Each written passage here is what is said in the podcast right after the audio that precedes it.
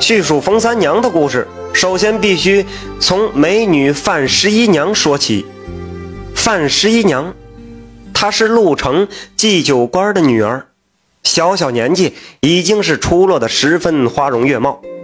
她的父母因此将她视若掌上明珠，前来为她提亲的人那是络绎不绝。可是没有一个她中意的。话说这一年正月十五元宵节。鹿城的水月寺举办了一场盛大的盂兰盆会。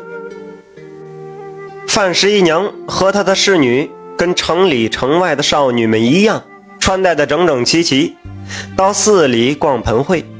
热爱诗词的人往往都会说过这样一首诗：“去年元夜时，花市灯如昼。”月上柳梢头，人约黄昏后。在中国古代封建社会，由于女子们的行为长期受到社会礼仪的约束，大多数时间里，她们只能深锁闺中，出门参与社会活动是很难得的事情。因此，在很多地方，年年元宵节这种盛会，往往变成了。未婚男女们竞相各色的嘉年华会，对于豆蔻年华的范十一娘来讲，这一次盂兰盆会仿佛也不例外。只不过别的美丽佳人逛街相看的通常是俊俏的美少男，在那次擦肩接踵的人群中，偏偏范十一娘小姐相中的。是一位跟她一样美丽绝色的妙龄女子，哎，这是怎么回事啊？这位女子啊，自言本姓封，排行第三，因此取名叫封三娘。家中父母早逝，她家就住在附近一个村庄。封三娘本人呢，似乎对十一娘的美名是早有耳闻，所以呀。在这一程茫茫人海中，只因为多看了你一眼呐，两人几乎是一见如故，大有相见恨晚之意。除了各自倾诉身世之外，离别之际还约了互访，并且各自馈赠了信物。范十一娘馈赠的是刚从头上取下的一只金钗，风三娘还她的则是一枚绿色的发簪。转眼间，时光飞逝。彼此相约的时间到了，三娘并没有如约前来。三娘不来，这十一娘十分挂念呐。是茶不思饭不想啊！十一娘经常拿出三娘送她的那枚绿簪，是睹物思人，情到动容之处，不禁落泪。说来也奇怪，这是一枚十分独特的簪子。它的材质既不是金的，也不是玉的，是罕见至极，世上无人能识。就这么牵肠挂肚的日思夜盼之中，美丽的范十一娘啊，终于是抑郁成疾，病倒了。一向将她视如珍宝的父母，那可心疼坏了呀，就派人四处打听。可是四邻八乡的村庄里。竟然谁都没听说过有这么一位叫风三娘的女子。半年以后，又是一个美好的佳节随秋降临。就在范十一娘完全不抱什么希望的时候，她第二次遇到了他。就在那个盆盂会与她一见如故的妙龄女孩。那时候啊，距离他们初相识已经过去半年多了。这一年的九月九重阳节这天，病殃殃的范十一娘正被侍女搀扶着，缓步走在自家的花园里赏菊。一抬头，忽见风三娘正趴在床头向她张望。惊喜交集的十一娘一下就来了精神了，赶忙将她邀请进来。风三娘解释说。前次说的那个村庄其实是他舅舅家，他自己的家呀是非常遥远，啊，他之所以不来看他，是因为范府朱门绣户，而自己呢家境贫寒，啊，门第相差那么大，他没有勇气来看望他。久别重逢，两个女子就像恋人一般，涕泪交加啊，痛苦说着彼此的相思之苦。很快，天渐渐的黑了下来，皓月当空，这两位姑娘，这终于也说累了，她们像亲姐妹一样，就干脆手拉着手，携归同榻而去。自那以后，凤三娘就在十一娘的闺房。悄悄地住下了，也不知道晚上在干嘛啊。十一娘的病呢，也渐渐的是不药而愈。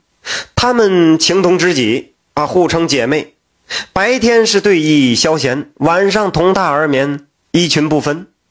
为了避免别人的飞短流长，有人来的时候，风三娘就躲在墙壁的夹木之内。这时间一长了呀，这他们的事儿。还是令十一娘的娘起了疑心。终于有一天，正在两人对弈之时，母亲是突然闯进来：“你们俩干嘛呢？”见不过是一妙龄女子，哎，这也没干什么呀。嗯，他娘就说了：“说既然你们俩是闺蜜，好闺蜜啊，没什么见不得人的勾当，怎么不开诚布公啊？啊？”偷偷摸摸的，这是为什么呢？冯三娘呢，初见范母，倒也并不慌张啊，只是显得十分羞涩，一副新媳妇儿初见公婆的乖巧模样。这个范母一看，嗯，这个冯三娘这模样也怪可怜楚楚的啊，也挺好看，嗯，就得到了母亲的这个默许。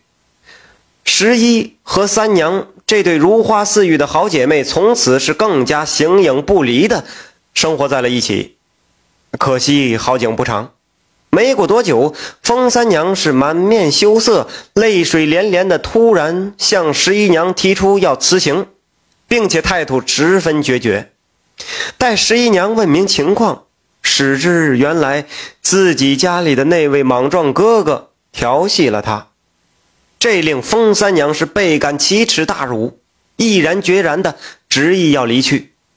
这风三娘一走，十一娘再次病倒。这一次的病症，那相比前一次来的可猛多了。没几天的功夫，眼看就要一命呜呼。就在十一娘快要病死的时候，说来也巧，有一天范家的丫鬟在村外办事儿。居然碰巧撞见了风三娘，丫鬟把十一娘的病情赶紧就一五一十的跟风三娘说了。三娘听了也很是难过，啊，就嘱咐丫鬟回去好生照顾一番。到了这天晚上，三娘果然出现在了范家花园，这是他们第三次相聚了。想一想人世间的爱情。也除非只有两情相悦，方能令令人是相思成狂。这天晚上，趁着丫头们都睡熟了，三娘啊就悄悄地钻进了范十一娘的被窝里。她说：“这个女儿家年纪大了，是终究要嫁人的吗？啊，那个我帮你挑选一个如意郎君如何？”但是啊，你不要嫌他穷，而错过了自己的良缘绝配。哎，这俩人这不没事吗？呃，过了几天呢，十一娘听凭三娘的嘱咐啊，坐上马车赶到了一个郊外的僻静之处，果然见到了一位年轻的秀才，年约十七八岁，虽是寒衣青衫，但是这小伙儿长得那叫一个漂亮啊，十分俊伟。